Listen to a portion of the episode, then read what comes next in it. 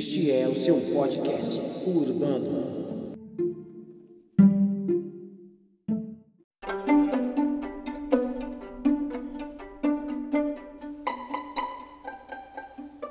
Amém, graças a Deus. Boa noite a todos. Devocional, devocional dessa segunda-feira, continuação aqui das cartas de Paulo que nós começamos há uns dias atrás. Estamos no livro de primeira, primeira epístola aos Coríntios. Vamos começar o capítulo 4 hoje. Vamos ler alguns versículos apenas desse, desse capítulo. E vai ser bênção, vai ser bênção para a gente nessa noite, eu creio, tenho certeza. Amém? Quero ler aqui os primeiros cinco versículos aqui. Vou ler primeiro numa, numa versão, depois a gente lê numa, numa outra versão. Está escrito assim: Assim, pois, importa que os homens nos considerem como ministros de Cristo e dispenseiros dos, dos ministérios de Deus. Ora, além disso, o que se requer dos dispenseiros é que cada um seja encontrado fiel. Todavia, a mim, muito pouco se me dá de ser julgado é, por vós ou por tribunal humano, nem, nem eu tampouco julgo a mim mesmo, porque de nada me argue a consciência. Contudo, nem por isso me dou por justificado Pois quem me julga é o Senhor. Portanto, nada julgueis antes do tempo. Até que venha o Senhor, o qual não somente trará à plena luz as coisas ocultas das trevas, mas também manifestará os desígnios dos corações. E então cada um receberá o seu louvor da parte de Deus. Eu quero ler agora a versão da NVI. Ela traz um esclarecimento um pouco diferente do que a gente acabou de ler. Diz assim, como subtítulo aqui, a primeira versão que nós lemos diz os pregadores responsáveis a Deus. O, subtítulo aqui da minha Bíblia NVI, a Bíblia do Ministro, está escrito assim: Apóstolos de Cristo. Portanto, que todos nos considerem como servos de Cristo encarregados dos ministérios de Deus. O que se requer desses encarregados é que sejam fiéis. Pouco me importa ser julgado por vocês ou por qualquer tribunal humano. De fato, nem eu julgo a mim mesmo Embora em nada minha consciência me acuse, nem por isso justifico a mim mesmo. O Senhor é quem me julga. Portanto, não julguem nada antes da hora devida. Esperem até que o Senhor venha. Ele trará à luz o que está oculto nas trevas e manifestará as intenções dos corações. Nessa ocasião, cada um receberá de Deus a sua aprovação. Gente, a gente está estudando esse, esse tema aqui, o tema central da, da carta de 1 aos Coríntios. E a gente começou a ver ali que Paulo está exortando, né? Exortar aquela chamada de atenção em amor, é chamar a atenção com cuidado, né? É chamar a atenção com o propósito de corrigir. E a gente já viu que Paulo chamou atenção ali por causa da divisão que estava ocorrendo dentro das igrejas. Agora Paulo, ele vem aqui nesse capítulo 4 atentar os líderes para a sua posição em Cristo, para o seu apostolado. A gente está vendo aqui que, que numa versão da Bíblia, o subtítulo desse texto aqui é Apóstolos de Cristo e o outro, os pregadores responsáveis a Deus. Se você for analisar os dois temas, é a mesma coisa. Os apóstolos de Cristo são os pregadores responsáveis, né? E eu quero aqui especificar alguns pontos importantes aqui. Essa minha outra Bíblia está chamando ali de dispenseiros. Os pregadores, ela dá o nome de dispenseiros. A outra Bíblia está escrita como encarregados, encarregados dos ministérios de Deus.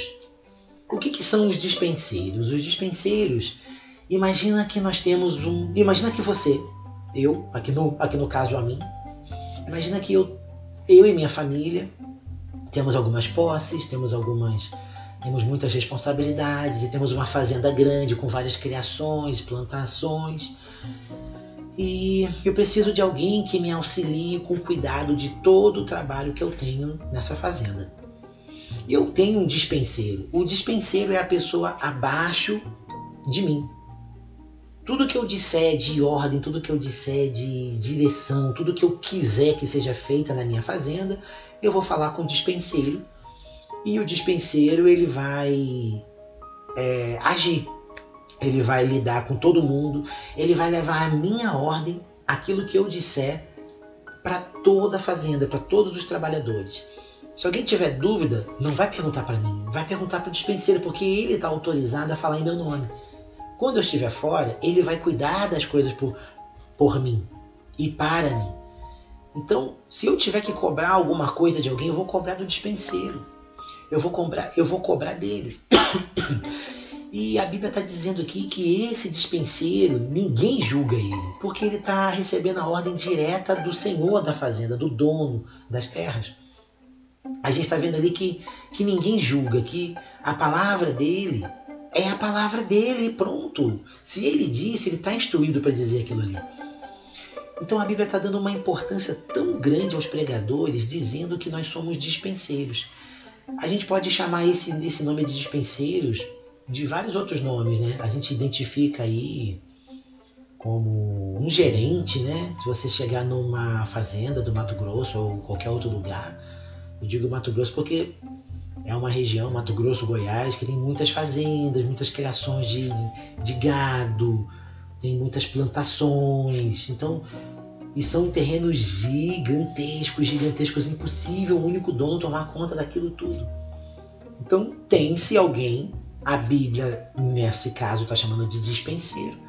O que é o dispenseiro? O dispenseiro ele pega um conjunto de regras e espalha aquilo. Ele vai dispensar, ele vai espalhar, difundir, divulgar aquela, aquela mensagem, aquela regra, aquela ordem.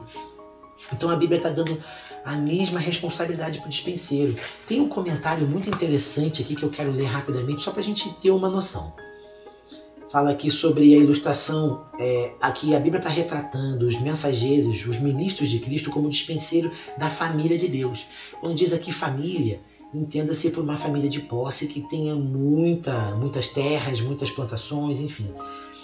E os dispenseiros situados entre o chefe da família, ele é como o chefe, né? E a família é, especialmente, ele é um chefe da família e especialmente encarregado de alimentar a família, ou seja, de, de colher tudo aquilo que se planta, tudo aquilo que se produz na fazenda e trazer para o dono da fazenda. Por isso que está dizendo aqui alimentar a família, né? E um dispenseiro tinha total responsabilidade pela família, por todos, por todos, por todos, por todos. E devia explicações apenas ao proprietário, que podia tomar decisões finais sozinho. É muito parecido com o governo de Cristo, né? Nós respondemos somente a Cristo, é o que a Bíblia está dizendo. E Cristo, o proprietário, ele pode tomar as decisões finais sozinho. O dispenseiro devia, deve, ele devia, deveria ser fiel em fazer para a família é, exatamente o que lhe tinha sido confiado. Ou seja, ele, a responsabilidade dele é fazer o que lhe foi confiado. Então a Bíblia está nos, nos mostrando, nos explicando aqui que nós somos dispenseiros de Cristo. Nós prestamos contas somente a Cristo, obedecemos a Cristo, a palavra de Cristo e tudo aquilo que a gente fizer em prol do reino, em prol da família, em prol de Cristo. E se ele quiser mudar alguma coisa, a palavra final é sempre dele. É sempre dele. Então Paulo está explicando aqui para os líderes da igreja a sua responsabilidade. Paulo está falando aqui que não só ele é um apóstolo de Cristo, mas todos têm a mesma responsabilidade de apóstolo.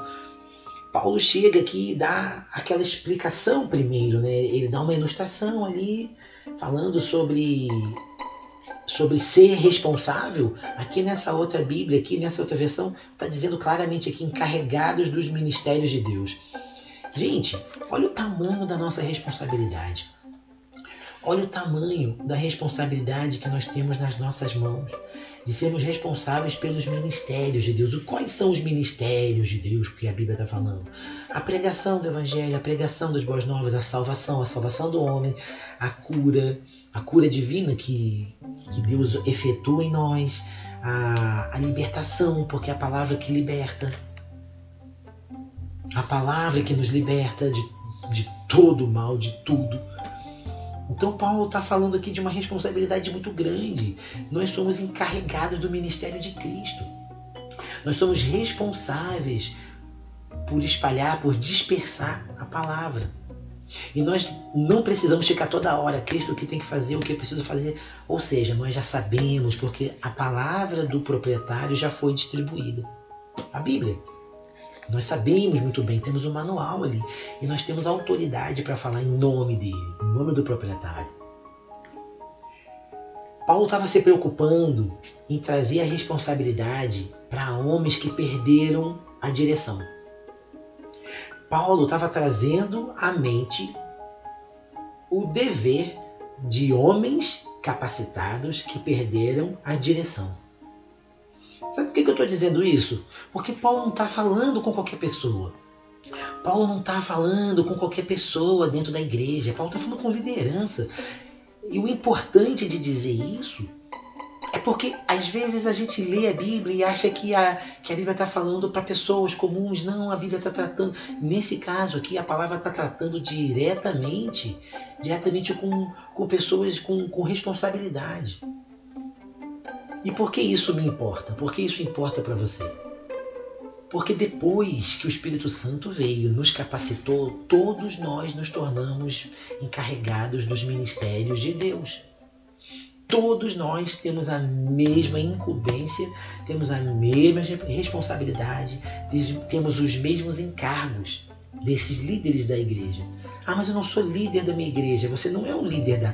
Pode não ser um líder diretamente da tua igreja. Mas você tem uma responsabilidade de um líder da igreja. E qual é? A Bíblia nos, nos explica, eu falo desse texto sempre, sempre vou falar. Marcos 16, 15. Ide por todo mundo e pregar o evangelho a toda criatura. Isso é uma, é uma ordem diretamente para nós. Igrejas. Igreja. Deus ele não olha para o cristão pelo cargo que ele tem.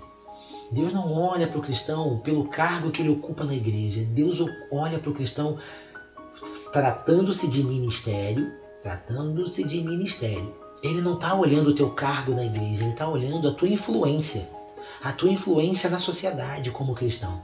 Qual a tua influência na sociedade como servo de Deus? Dentro da igreja, se você não cumpre o teu papel, tem tem o pastor lá para segurar a peteca. Dentro da igreja, se você não cumpre a tua responsabilidade de cristão, tem outros líderes. Agora, na rua, onde você precisa exercer o papel de cristão autêntico, onde, onde tem só você em determinadas situações, como anda a nossa postura. Então, quando Deus pesa a nossa vida, Ele não pesa de acordo com o cargo que você tem. Qual a tua influência de acordo com o teu chamado? Você tem sido influente? Eu não estou dizendo quantos seguidores na internet você tem. Eu não estou dizendo quantos likes as tuas fotos, as tuas, as tuas postagens com versículo bíblico tem. Isso não reflete ministério. Isso não reflete ministério. Ministério é quem você é, quem você tem sido, aonde você está inserido na sociedade, dentro da tua casa. Como, como as pessoas olham você? Aí tem muita gente que se esconde atrás daquela, daquela expressão que o profeta não tem honra dentro da própria casa, né? O profeta não tem honra dentro da própria casa quando ele cumpre o papel de profeta. Agora, quando ele não está cumprindo, ele não tem honra em lugar nenhum. Ele não, tá, não tem honra em lugar nenhum. Então, qual é o nosso papel como dispenseiros dos ministérios de Cristo, como responsável pelas propriedades de Cristo. O nosso papel é responder por Ele. Nós temos autoridade para isso. E aonde você se encaixa, você se encaixa dentro disso. Você é um cristão, você foi chamado por Cristo, você não foi chamado para ser uma pessoa comum. Deus não chamou ninguém comum. Deus chamou filhos, pessoas perdidas, é, condenadas pelo pecado, condenadas só pelo fato de nascer, porque nós nascemos em pecado, como diz a Bíblia. Então Deus nos chamou de uma situação terrível, de uma situação de morte física e espiritual, física e espiritual, e nos resgatou. Esse resgate nos capacitou a sermos filhos, nos capacitou a sermos filhos dele. E com isso nós temos essa, essa responsabilidade. Então, a minha responsabilidade é ser ministro, é ser um encarregado, um responsável pelos ministérios de Cristo. Amor, testemunho, salvação, libertação. Se a minha vida não está demonstrando nada disso, se a minha vida demonstra totalmente ao contrário, eu estou todo errado. Gente, a gente tem falado tanto sobre, sobre identidade cristã, sobre ser, sobre, sobre, sobre demonstrar, sobre é, estar pronto. A gente tem falado tanto sobre essas coisas. Se a gente for analisar tudo que a gente fala, tudo que Deus traz para a gente, está baseado nisso, em ser cristão. Ser cristão, simplesmente ser cristão. E ser cristão é a chave para todas as coisas.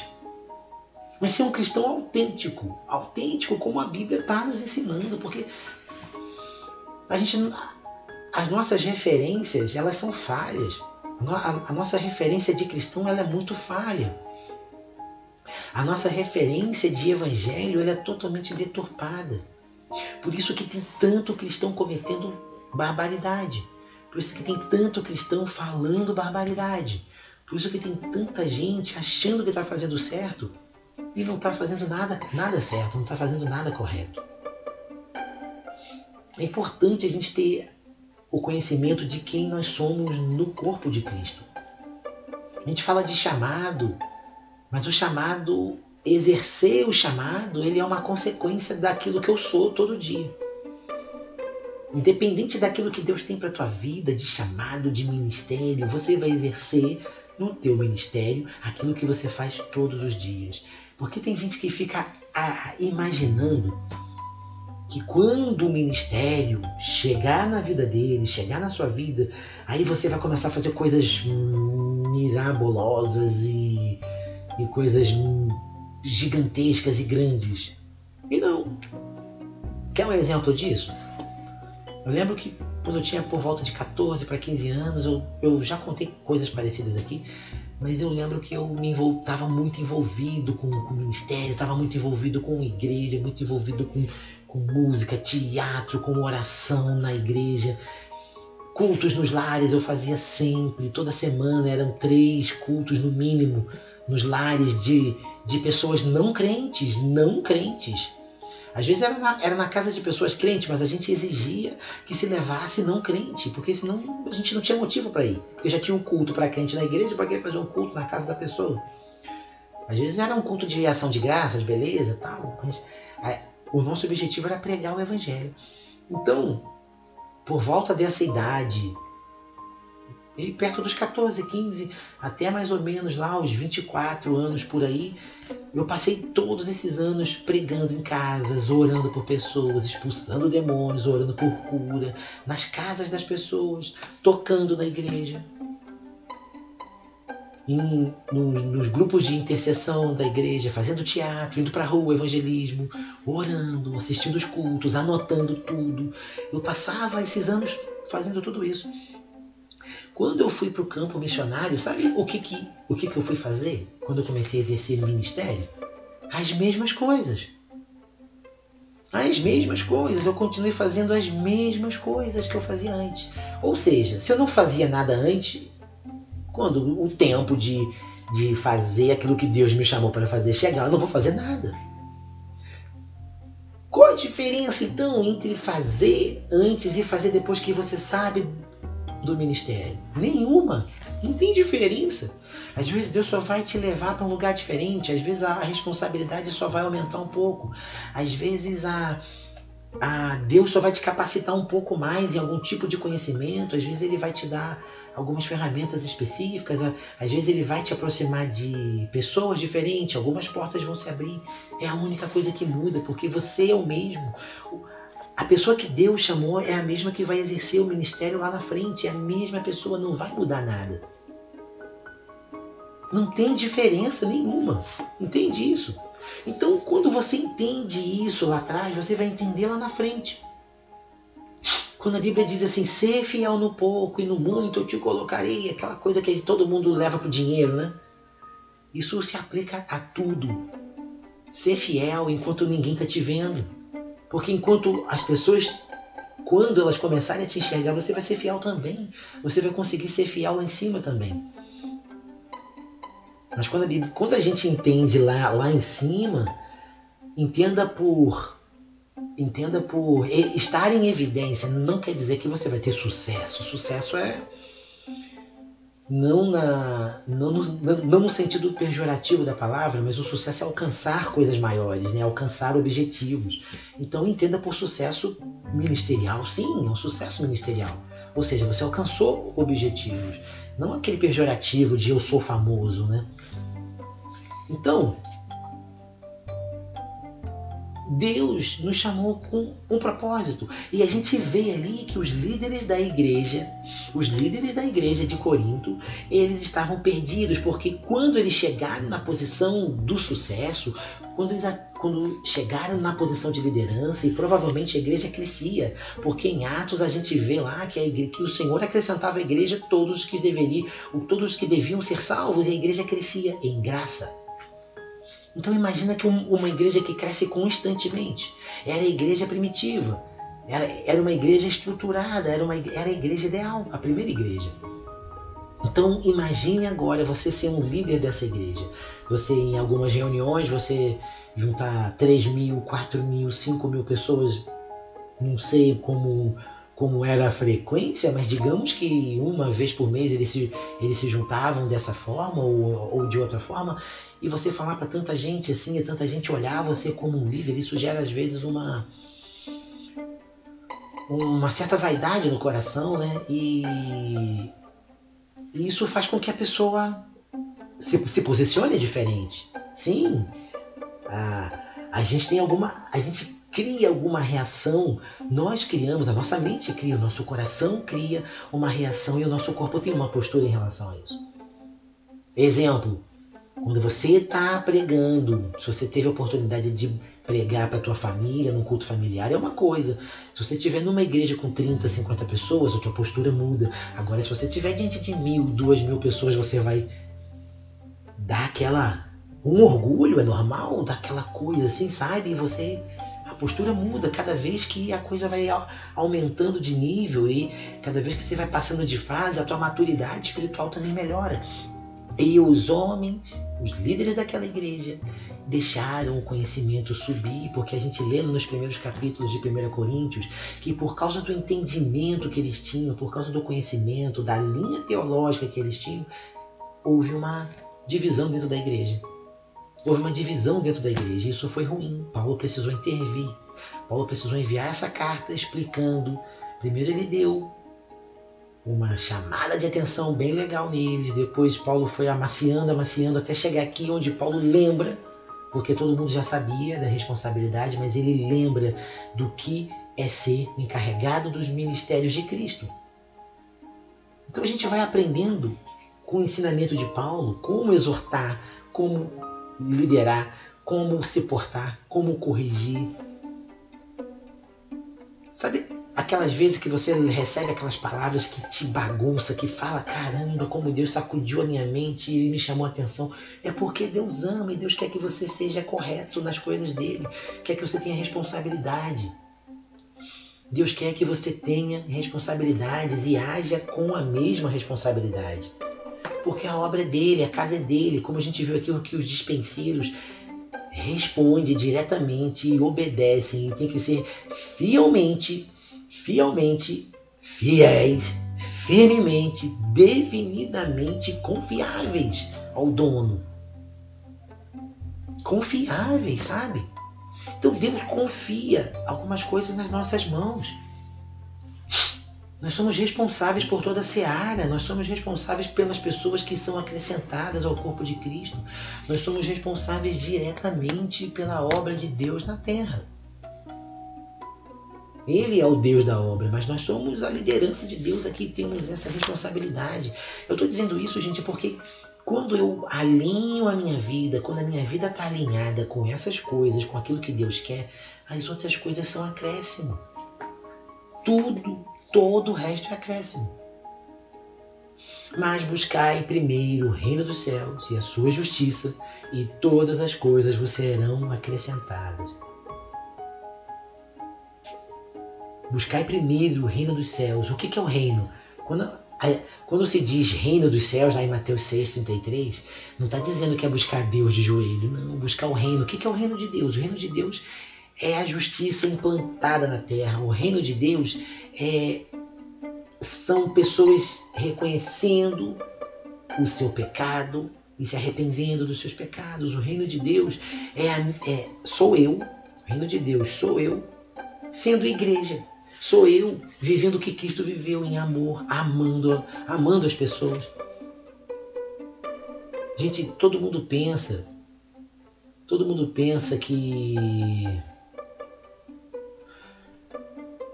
todo, todo mundo pensa que amar é fácil, que gente, mas amar é difícil. Não é fácil não. Amar pessoas é difícil e amar todo mundo é mais difícil ainda.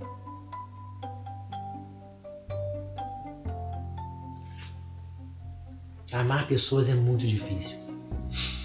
Pessoas discordam de você. Pessoas são inconstantes. Hoje ela tá bem, amanhã não tá.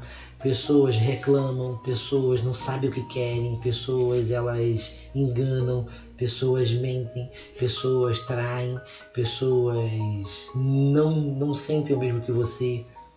Pessoas não amam o mesmo que você ama. E Cristo mandou amar. E Cristo mandou amar. Mandou amar todos, a todos. Aí a palavra vem ensinar assim: a ninguém fique devendo nada, a não ser o amor.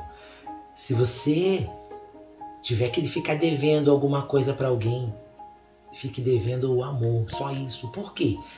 Quando você fica, fica devendo o, o amor, você tem que, tem que pagar sempre. Se você dever sempre, tem que pagar sempre. Então, o que, que a Bíblia está dizendo em relação a isso? A Bíblia está dizendo que ame sempre. Ame sempre. Parece fácil, né? Parece fácil. Mas você já teve que sentar com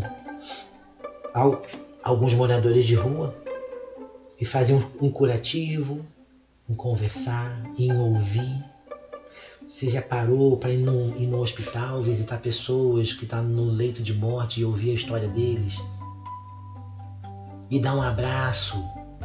Você já parou para num ponto de ônibus e começou a falar com pessoas que você nunca viu na vida, pessoas ali mal-humoradas, pessoas com, com, com semblante fechado, pessoas tristes, pessoas que não acreditam mais em Deus porque acham que o problema da vida deles é Deus e você começou a falar de Deus e elas não querem te ouvir, você já parou para amar essas pessoas?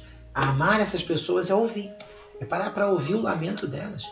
Às vezes elas vão falar um monte de coisa que você não quer ouvir, mas ouvir é a tua demonstração de amor a essas pessoas.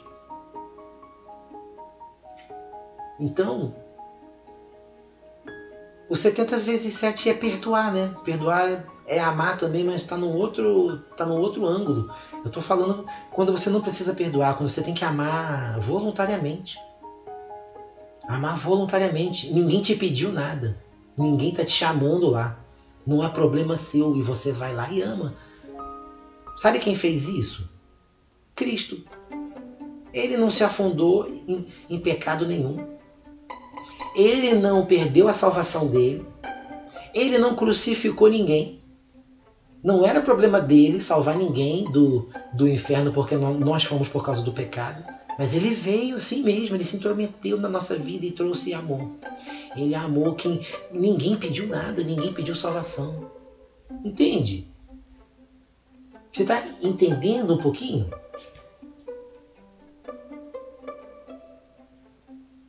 Ninguém sabia que precisava de salvação. Ninguém sabia que estava precisando de, de cura. Ninguém sabia que estava precisando de ser perdoado, porque ninguém tinha consciência total do pecado. Tinha, tinha, tinha, tinha consciência, mas não sabia a dimensão disso tudo. Ninguém tinha dimensão, porque se, as pessoas tá, estavam seguindo a lei. E elas olhavam aquele parâmetro, eu tô dentro, mas e os pecados ocultos? E o pecado de ignorar pessoas? Porque na lei não estava escrito isso.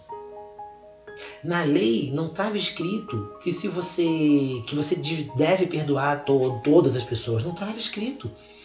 Na lei não estava escrito que se você ignorar o menor, você também estava fazendo mal a Deus. Cristo veio aperfeiçoar e cumprir a lei. Ele cumpriu a lei, ele cumpriu a lei e aperfeiçoou a lei com amor, em amor. Então Cristo, olha, olha só a grandiosidade disso. Aí você olha para o teu vizinho e pensa assim, não tem nada a ver, não é, não é minha vida, não sou eu que faço bagunça, não sou eu que decidi a minha vida assim. Ninguém está te pedindo nada, mas Cristo está dizendo, ame. Ninguém te pediu nada, mas Cristo disse, vai lá e ama. Sabe o que é ir lá e amar? Não é ir lá e falar do amor de Deus, não. Tem nada a ver com isso. Pregar o evangelho é uma coisa, amar a Deus é uma coisa, amar pessoas é outra. Amar pessoas é um pouco diferente. O amor a Deus ele é vertical. Amor ao homem é horizontal. O meu amor a Deus eu obedeço. É a minha obediência, é a minha adoração, minha devoção, minha gratidão. Agora, amor horizontal de mim para outra pessoa tem que ser voluntário. Ou seja, eu, tenho que ir lá. Eu tenho que me voluntariar. Não, não é involuntário. Assim, ah, eu tô amando daqui e nem percebi. Não. É uma decisão. Você tem que ir lá. E a Bíblia diz: ama ao teu próximo como a ti mesmo. Sabe o que é amar o próximo como a ti mesmo? Você se ama. Você se ama a ponto de fazer o bem por você mesmo? Pensa aí.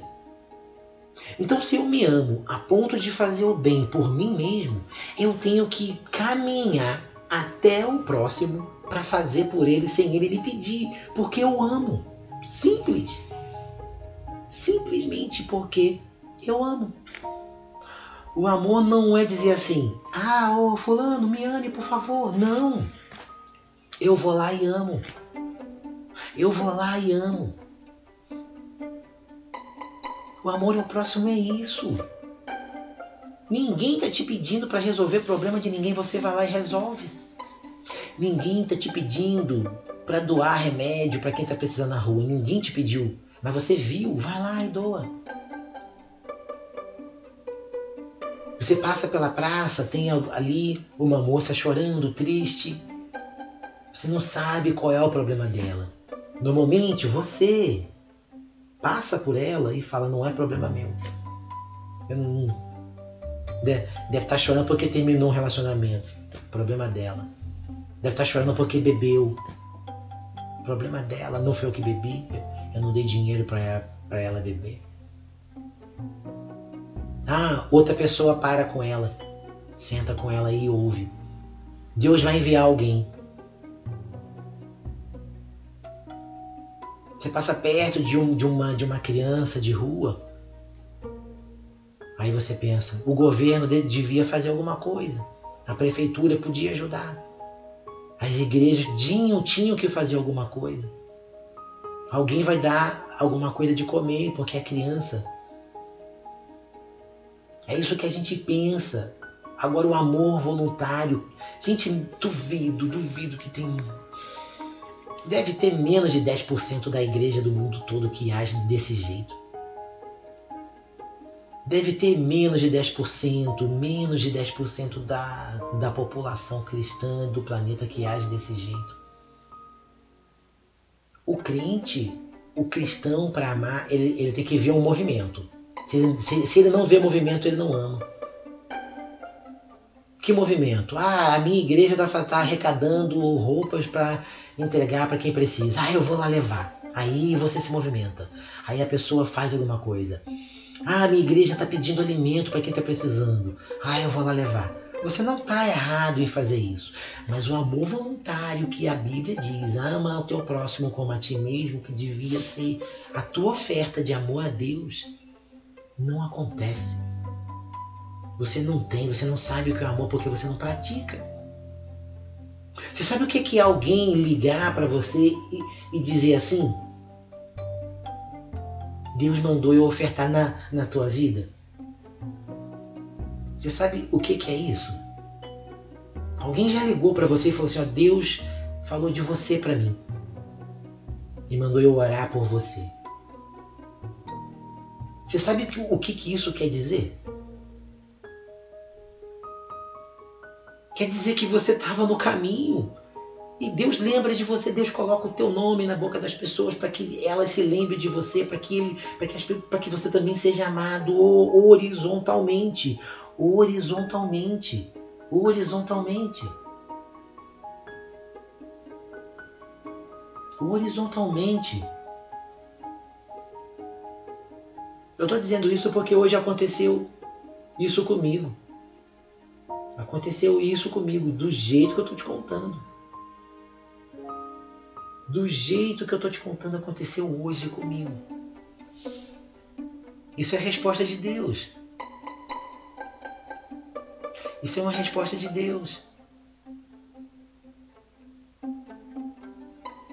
Eu quero que você pense, eu, eu, eu quero que você pense na tua responsabilidade na tua responsabilidade. A tua responsabilidade como encarregado dos ministérios de Deus aqui na terra. Gente, é muito pouco, seria muito pouco se Deus chamasse você para ser um líder lá na tua igreja, um líder de jovens, um líder de crianças. Seria pouco, pouco. Sabe por que é pouco? Porque a Bíblia nem cita esses, esses, esses trabalhos na Bíblia. É pouco porque a Bíblia não dá nem importância para isso. É pouco. Eu, eu não estou desfazendo desses trabalhos, porque eu também já, eu já vivi tudo isso. Eu já fui líder de música, líder de jovens. Eu já fui também. Mas isso é tão pouco diante daquilo que Deus já entregou na nossa mão. Isso é tão pouco. Isso é tão pouco diante da responsabilidade que Deus colocou na nossa mão e, da, e daquilo que Ele espera de você. Ele colocou algo tão grande e você quer ficar tomando conta de ovelhinha dentro do cercado. E Ele te chamou para reinar no reino inteiro. Ele te estabeleceu encarregado do reino na terra e você quer cuidar de ovelha dentro de um cercado. Você está entendendo isso? está compreendendo isso? É o tamanho da tua responsabilidade? Eu estou dizendo isso, gente, porque olha só o que, que Deus está dizendo aqui para gente. Vamos lá para a Bíblia, todo mundo lá para a Bíblia. Eu vou dizer aqui embaixo, aqui, ó, aqui no versículo 5, está escrito assim: ó, portanto, não julguem nada antes da hora devida. Por que não julguem nada? Porque se você é responsável pela, pelas coisas de Deus, se você é responsável, faça o que Deus está mandando você fazer. Faça o que Deus está mandando você fazer. Se você tem um líder, se você tem um pastor, se você tem alguém acima de você, obedeça a eles também, porque eles também são encarregados do ministério de Deus sobre a tua vida. Porém, você tem um chamado específico para a tua vida. Você tem um chamado específico para a tua vida que você também vai dar conta. E aquilo que você fizer, aí está tá escrito assim, portanto, não julguem nada antes da hora. Ou seja, ninguém vai te julgar antes da hora. E também você não julgue o chamado dos outros antes da hora. Mas aí vem o, o que eu quero dizer para você assim: espere até que o Senhor venha. Ou seja, continue trabalhando até que ele volte. Ele trará à luz o que está oculto nas trevas e manifestará as intenções do coração o que, que você está fazendo? O que, que Deus confiou na tua mão? O que, que Ele deu? O que, está confiando diretamente nas tuas mãos? E por que? Por que você está fazendo o que está fazendo? Qual é a motivação do teu coração? Eu só vou pedir para você não escrever muito aqui agora não, que eu quero que você preste atenção nesse nosso fechamento aqui. Deus confiou um trabalho nas tuas mãos. Deus confiou um ministério nas tuas mãos, Deus confiou pessoas nas tuas mãos, Deus confiou dons nas tuas mãos, Deus confiou um chamado nas tuas mãos. E o que, e qual a motivação do teu coração em estar tá fazendo o que está fazendo? Qual a motivação do teu coração? Eu não quero que você responda, eu, eu quero que você pense. Só pense. O que, que te motiva, sabe? O que que te motiva? Porque tem pessoas, tem pessoas que, ela, que elas, elas podem dizer que não. Os lábios dela, ela vai dizer sempre que não, ela vai sempre negar. A negação é a primeira atitude. Mas elas querem a glória para si próprias, elas querem autopromoção, elas querem aparecer, elas querem estar no pedestal, a necessidade de, de uma vitrine. Elas querem o, o comércio gospel. O comércio gospel é assim, eu faço, mas eu também recebo. Isso é o comércio, o comércio gospel. Às vezes não é nem por, por dinheiro propriamente dito. Hoje, hoje as pessoas fazem coisas por like, por número de seguidores. Elas querem ser vistas também. Então, se eu não tiver um número de seguidor X, eu não eu não estou satisfeito. Só que Deus colocou uma coisa tão maior na nossa mão que essas outras coisas têm ofuscado. Não sei como, mas tem ofuscado o chamado de Deus na nossa vida. Então, por isso eu estou te perguntando qual a intenção de você querer exercer o teu chamado. Você quer servir ou você quer um cargo? Porque o cargo, porque a função, o cargo da igreja, ele traz status. Porque as pessoas vão te ver diferente, elas vão te reparar diferente, isso vai atrair, isso vai abrir portas diferentes.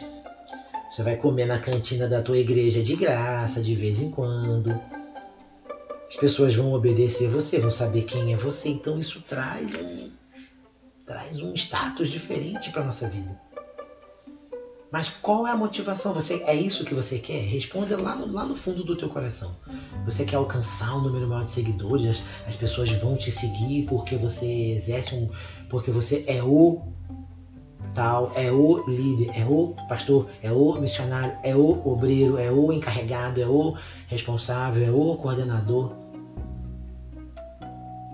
é o diretor. A Bíblia está dizendo aqui que Deus vai trazer à tona a intenção do coração. Nós acabamos de ler aqui que Ele vai trazer à tona a verdade. Ele trará à luz o que está oculto e manifestará as intenções do coração. Eita! Ele vai trazer aquilo que está oculto do teu coração, a tua real intenção em, em sair na rua, tirar uma foto, em postar um, uma, uma foto com a Bíblia debaixo do braço na rua. Ele, gente, isso não, não tem sentido. Se você entrar lá no meu, lá no meu perfil, lá de rede social, você pouco vai ver foto do meu, do meu trabalho missionário. Tem alguma coisa ou outra que, que a gente colocava lá, mas você vai ver pouco, porque uma hora eu cheguei, eu pensei assim, para que, que eu vou tirar foto com um morador de rua e vou postar? Eu não estou no, eu não tô no zoológico, eu faço isso quando eu, vou no, quando eu vou ao jardim zoológico, eu tiro foto lá com os bichinhos e posto, ó, eu fui no zoológico. Pessoas são importantes para Deus, não são vitrine. Eles não são produto para você mostrar que está fazendo a obra de Deus. Pessoas, as pessoas que Deus ama, elas não são produtos de marketing para promover teu ministério nem a tua igreja. Eu estou dizendo isso, gente, isso é muito sério. Isso é muito sério. Eu tenho amigos que tiveram, tiveram experiências missionárias que foram para a África. Você vai lá no, você vai lá no, lá no, lá no perfil deles, tem um monte de foto com criança pobre no colo, abraçado com um monte de criança pobre entregando bolsa para as pessoas pobres da África. Aí volta para sua igreja, para o seu lugar de conforto e talvez nunca mais lembra. Só lembra que a viagem foi legal, que assinou o passaporte e que esteve em outro continente. Eu estou dizendo isso porque é verdade. As pessoas querem autopromoção em tudo que fazem. As pessoas elas querem um interesse próprio, em tudo ela tem interesse. Não adianta você falar que não tem, tem. Tem interesses. Às vezes o teu interesse é bom, mas na maioria das vezes o nosso interesse é ruim. Se você é músico, gente, para o músico subir no altar e, e tocar é fundamental. É fundamental para o ego. Subir no altar e tocar é fundamental para o ego. Você se sente bem, você se sente visto. Eu estou dizendo isso porque eu sou músico também. Eu também subo no, no altar e toco, mas a minha mente hoje mudou muito. minha mente mudou muito em relação a, a, a essas coisas. E sabe qual culto que eu gostava de tocar? Santa Ceia, porque a igreja lotava. Lotava, e eu queria que a guitarra aparecesse, eu queria fazer os arranjos da guitarra bonitos para que, pra que soassem bem. E eu, eu tava lá tocando, sabe? Eu gostava disso. Quem não gosta, que músico que não gosta de. Todo mundo gosta. O coração se envaidece, é normal. A gente vai fazer qualquer hora dessa uma live ainda sobre as artes. Eu estou prometendo já uns meses, já ainda não fizemos. A gente, a gente vai fazer. Sobre artes e Ministério de Música e enfim. Mas eu estou dizendo isso, gente, porque a intenção do nosso coração é tudo. É tudo. A intenção do nosso coração é aquilo que nos move para Cristo ou não. Ou não. Sabe quando o teu ministério empaca e, chega a um ponto que não anda mais, ou parece que os frutos começam a apodrecer na árvore e ninguém colhe mais os frutos? Eu estou dizendo assim porque antes você era, hoje não é mais. Antes as pessoas te viam assim, hoje não vê mais, é porque você estava na. Alguma coisa estava errado. Eu não vou dizer o que, talvez você saiba, eu não, mas alguma coisa estava errado. O que, que adianta você pegar o celular e partir o culto e postar e que intenção? Para que isso? Para que isso se aí, aí Deus fala assim: esse povo me adora com os lábios, mas o seu coração está longe de mim. Sabe por quê? Porque a intenção deles não é essa. Eles cantam, eles pregam, eles leem a Bíblia, eles vão à igreja, eles não faltam culto. Eles escrevem textos maravilhosos, poemas, mas o coração deles não é meu. A intenção deles não é boa. Aí acontecem as divisões que Paulo viu dentro da igreja, porque cada um puxa a sardinha para o seu lado. Cada um puxa a sardinha para o seu lado. As pessoas querem ir para a rua para fazer número, porque a minha igreja faz, porque eu saí para levar alimento para os moradores de rua, porque eu doei roupas. O que tua mão direita faz, não deixa a esquerda saber. A gente aprende lá em Mateus. Quando, quando orares, entra no teu quarto em secreto. Fecha a porta e ore ao teu pai em secreto. Em público ele vai te recompensar. Não está dizendo assim que ele vai falar, ah, meu filho ora no quarto. Não, é isso não. Ele vai, ele vai te abençoar publicamente. As bênçãos dele na tua vida serão públicas. Todo mundo vai ver que você está sendo abençoado. Gente, eu estou dizendo isso porque é uma coisa muito importante. Vou contar um, uma coisa para vocês. Do fundo do meu coração eu não tenho orgulho com isso não. Eu não tenho assim é... hoje hoje nenhuma vaidade, porque isso foi importante para mim. Foi importante para minha vida, mas eu tive muito cuidado. Algumas semanas atrás eu fui, eu tive com o pastor Nelson e a família dele. Fui na casa dele, tomei café com ele, conversamos o dia todo, almoçamos fora, passeamos lá, ele levou a gente lá para conhecer um, um projeto legal. Aí, dois dias depois, eu eu sentei com ele de novo no escritório, tratando de projeto, tratando de trabalho o dia todo. Almoçamos, voltamos o dia todo, ele me ligando. Eu voltei para casa e as pessoas falam assim: tirou alguma foto com ele? Eu falei: não. Você foi na casa dele não tirou nenhuma foto? Eu falei: cara o mais importante para mim foi estar com ele ali, né? E desfrutar um tempo legal. Agora, tirar foto e postar eu achei muito invasivo para uma pessoa que me chamou para dentro da casa dela. É, seria talvez a, a mesma coisa de ir no zoológico, né? Tirar foto na jaula do leão e, e postar. Entende? A motivação do coração faz a gente fazer coisas erradas e a gente se porta errado como igreja. A gente acaba se portando errado e valorizando coisas que não é para valorizar, supervalorizar. Eu valorizo o tempo com pessoas. Eu valorizo o tempo, eu valorizei muito o tempo com ele, eu aprendi muito. Aconteceu coisas boas, coisas tremendas ali, que em breve vocês vão saber de muita coisa. Mas qual é o, o que, que é importante para você? Se você? Eu falei assim, pastor, a minha vontade era de sentar uma hora com o Senhor para falar dos meus projetos. Eu passei dois dias inteiros com ele. Dois dias.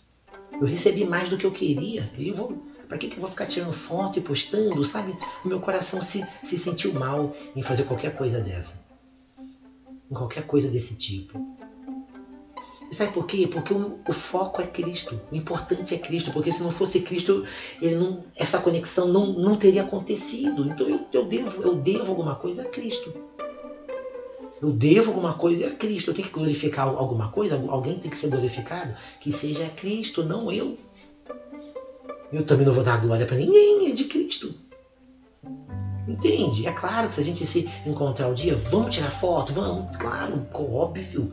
Mas se eu tirasse foto com ele ali, a intenção do meu coração ia lá em cima, né? Eu ia me envaidecer, ia querer postar, ia querer ver quantos likes, ia marcar todo mundo.